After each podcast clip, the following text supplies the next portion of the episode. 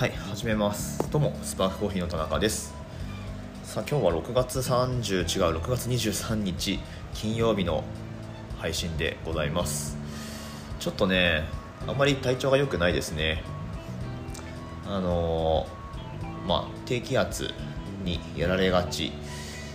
です。はい。でかつなんだろうな。そんなに暑くない日の方がなんか脱水になりやすいというか、うん、そんな感じですね最近は。はい。なのでちょっと意識的に水分補給とか塩分クエン酸補給しつつやってるわけなんですけど、うん、ちょっと良くなったかな。はい。なんかちょっと呼吸がね乱れがちだったりしますけど。えー、これ癖になったらやばいな、まあ、逆に真夏とかは大丈夫なのかな。どうなんでしょう。はい、皆さんも気をつけていきましょう。さてさて相変わらずコンペティションウィークでございましてうんとね今収録している時点では、えーまあ、昨日の夜に予選ですね。予選の1日目が終わりました。はい。まあ、つまり、えー WBC 今回何人出るのかちょっと分かんないですけど、まあ、半分が終わったというところで今回ねランキングが出てますね、うん、ただ全部の情報というか全部のスコアのランキングは多分見れないのかな。皆まで明かされないというか。まあでもうんとミルクビバレッジの点数と、まあ、点数は出てないんだけどランキングでねあの順位だけ出てますけどミルクビバレッジとあとはまあルール変更あってえーまあ、配点とかね変わった部分ではありますけどバリスタエバリエーション。最後の方の、まあ、オーバーオールに当たるところでしょうかね、はい、これのランキングっていうのが出ててでどっちのカテゴリーでも1位になってるバリスタがいます。でそれは、まあ、事前に言ってましたけどデンマークのパトリック・ロルフですね、まあ、ちなみに優勝候補のもう1人筆頭だったベン・プットベンジャミン・プットはミルクビバレッジで2位でえー、バリスタエバリエーションでも3位とか取ってるんでまあまあ普通にセミファイナルには来るでしょうと、うん。まあ、予選からぶっちぎりで1位の人が優勝するかっていうとそうでもない世界なんで、まあ、その日のね調子とか、えーまあ、あとはそのコーヒーがやっぱ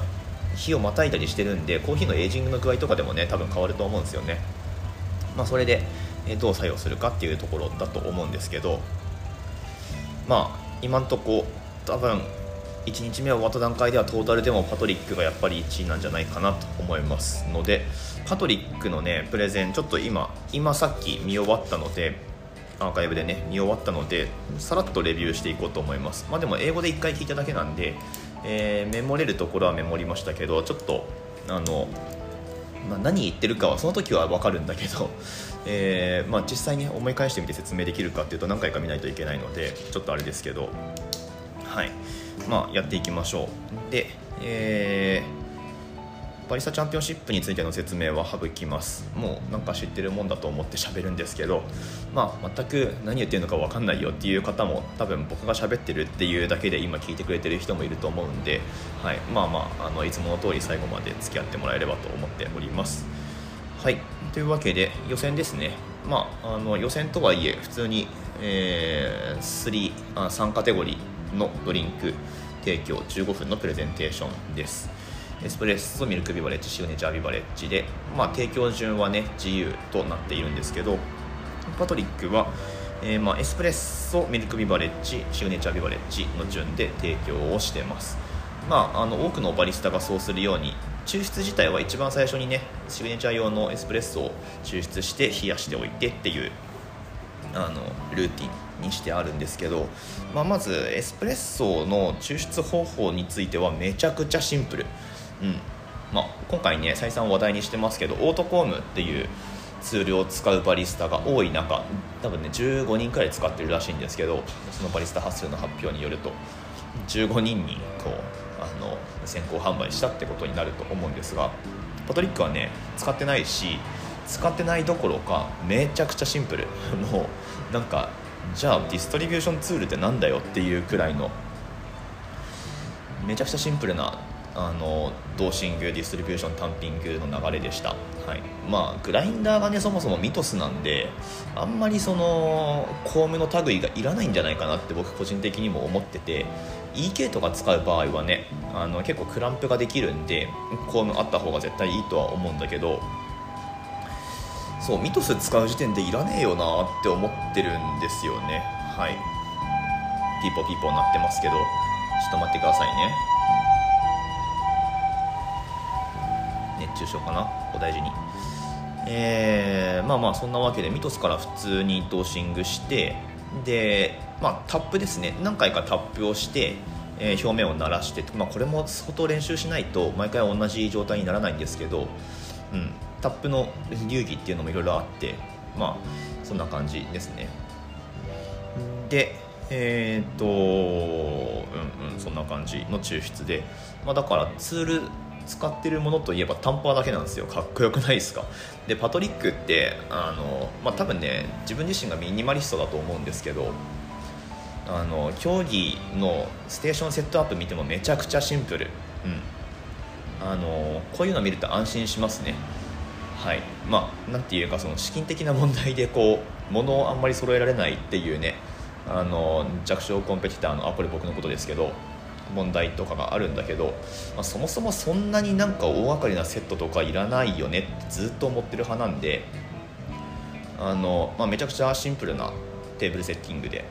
今回もパトリックが望んでました、はい。えー、まあ、だからそこってねあのプレゼンがやっぱりちゃんとしてればそこまであの必要ないんだなっていうのは改めて感じますけど。えー、で使ったコーヒーがコロンビアトリマのちょっと農園の名前聞き取れなかったんですけどマウリシオっていう生産者が作ってるゲイシャです。で、えー、まあ、 anaerobic fermentation でえーとまあ、ナチュラル最終的にナチュラルなのかハニーなのかウォッシュなのかはちょっとごめんなさい聞き取れなかったんですが、まあ、ステンレスタンクで70時間嫌気性発酵させることによって、まあ、トロピカルフルーツのノートを出すと。でその後、えー、4 weeks 4週間ですね。4週間、まあ、結構長めに乾燥工程をとって水分値を15%くらいまで下げると。はい。まあそんな感じでした。えー、でローストについてはまあこの手のね、まあ、fermented flavor がどれくらい強いのかちょっと分かんないですけど、まあ、この手のコーヒーどう焼くかってずっといまだに何ていうか議論されてて まあ解決解決というか、まあ、一つの答えってないんで、まあ、本当豆に合わせてそれぞれのっていうことになると思うんですけどパトリックの場合は今回は12分半の total roast time。で、えーと、エイジングは14日という感じですね、まあ、やや長い焙煎時間でで、えーと、エイジング期間としても、まあ、少し長め、まあ、14日とかだったら普通っちゃ普通ですけど、まあ、そのくらいで取ってありますよと。でえーと、エスプレッソのレシピが 17g 使って 48g アウト。まず粉量が少ないですね。粉量が少ない、うん、ここの辺はねまあちょっと思想的な部分は若干違うかもしれないけど僕もこの感じです、まあ、抽出量はもう少し少ないですけど。はい。僕も結局去年は16.5でやりたかったんだけどさすがにってことで 17g に上げたんだけどまあそんなにあの粉使わなくても豆良かったら別にいいでしょみたいな考えなんで、まあ、もしかするとパトリックも同じなのかもしれないですね。でパトリックの場合は少し長めに取ることによって、えー、まあ、その beautiful flavor だったりあとまあ tactile のシルキーな感じっていうのを表現しますよ、まあ、そもそも high acidity なんでえー、まあ、その酸が強く出るコーヒーをエスプレッソ抽出する時は抽出を絞ると、まあ、やっぱりちょっと酸がキュッと立ってしまうので長めの抽出で、えー、まあ、仕上げたいんだが、まあ、普通のメッシュだとその長めの抽出にした時に何だろうな、まあ、ちょっとエグかったりエグかったりっていうかエグかったりっていうかあれか。ボディが足りないのかな。多分。そっちですねどっちかっていうと。なのでまあ細かく引いて長く出すみたいな。うん。まあそんな感じで。えっ、ー、とまあ多分イールドっていうかその収率も高いんだと思います。はい。まあ、エスプレッソはそんな感じでちょっとねフレフレーバーのディスクリプターはあのメモれなかったので、まあ後でもう一回聞いてみようと思うんですけど。でミルクビバレッジ。そうそうミルクビバレッジね今回から植物性ミルク OK になってますけど、まあ、それをどう使うかってことなんですがまあ予想してましたけどみんなその、まあ、自分は絶対ミルクが飲めないんだっていう思想がない限りはブレンドしてきてますね、うん。まあ、この辺はルール変更は使った方がいいのでそのプラスにできそうなんであれば使った方がいいんですよルール変更って。なので、まあ、ブレンドしてきてあのね、まあ、日本代表の内部さんとかもえー、っとなんだっけ30%ライスミルク使ってで70%凍結還元ミルク、まあ、よくある最近のやつですけど、まあ、それを使ったっていうのがあったりとか、うん、他のバリスタもね結構ブレンドしてくるバリスタが多いと思うんですがパトリックはね10%ココナッツミルクを使ったそうです。はい。で、えーまあ、それにもちろん90%は普通にカウミルクを使ったんですけど、まあ、3日前に絞ったカウミルク脂肪分4%のカウミルクでで、まあ、エバポレートして水分を飛ばしたと。まあうんと煮詰めて水分飛ばしたってことですね。はい。まあ IH とかでもあの家庭でもできるやり方でやったよって言ってるんですけどその鍋で70度80度くらいに保った状態にして、まあ、だから沸騰しないくらいですよね。うん。まあ、タンパク質は変質するんでしょうけどそこはまああんまり気にしないのか、えー、分かんないですけど、まあ、それでえ30分くらい煮詰めると40から50%って言ってたんですけどこれは水分のことなのかちょっと分かんないんですが、まあ、水分が飛ぶと、うん、えそんなにそんなに濃厚になるの？と思ったけど。まあまあでもちょっと数値の細かいところまでは分かんないですが4 40から50じゃないかな。14かな。14 to 15って言ったのかな。14から15%くらい。多分そっちですね。えー、まあ水分が飛んでちょっと濃くなるんでまあ、それとココナッツミルクを合わせてっていう感じですね、まあ、やっぱりミルクに関してはそのまま何かを使うっていうよりかはうーん、まあ、自分なりにこうカスタムして出すっていうのが、えー、まあ、トレンドになってるし、まあ、実際パトリックのミルクビバレッジは1日目の中では一番良かったと、まあ、そういう評価になってますね。はい。でシグニチャービバレッジはちょっとあのメモし始めると情報量が多いんでとりあえずあの聞くだけにしたんでメモ全然してないので今ちょっとあんまり喋れないんですけどまあまあ冷たいドリンクですと。でその提供の見せ方として全部その混ぜる液体っていうのは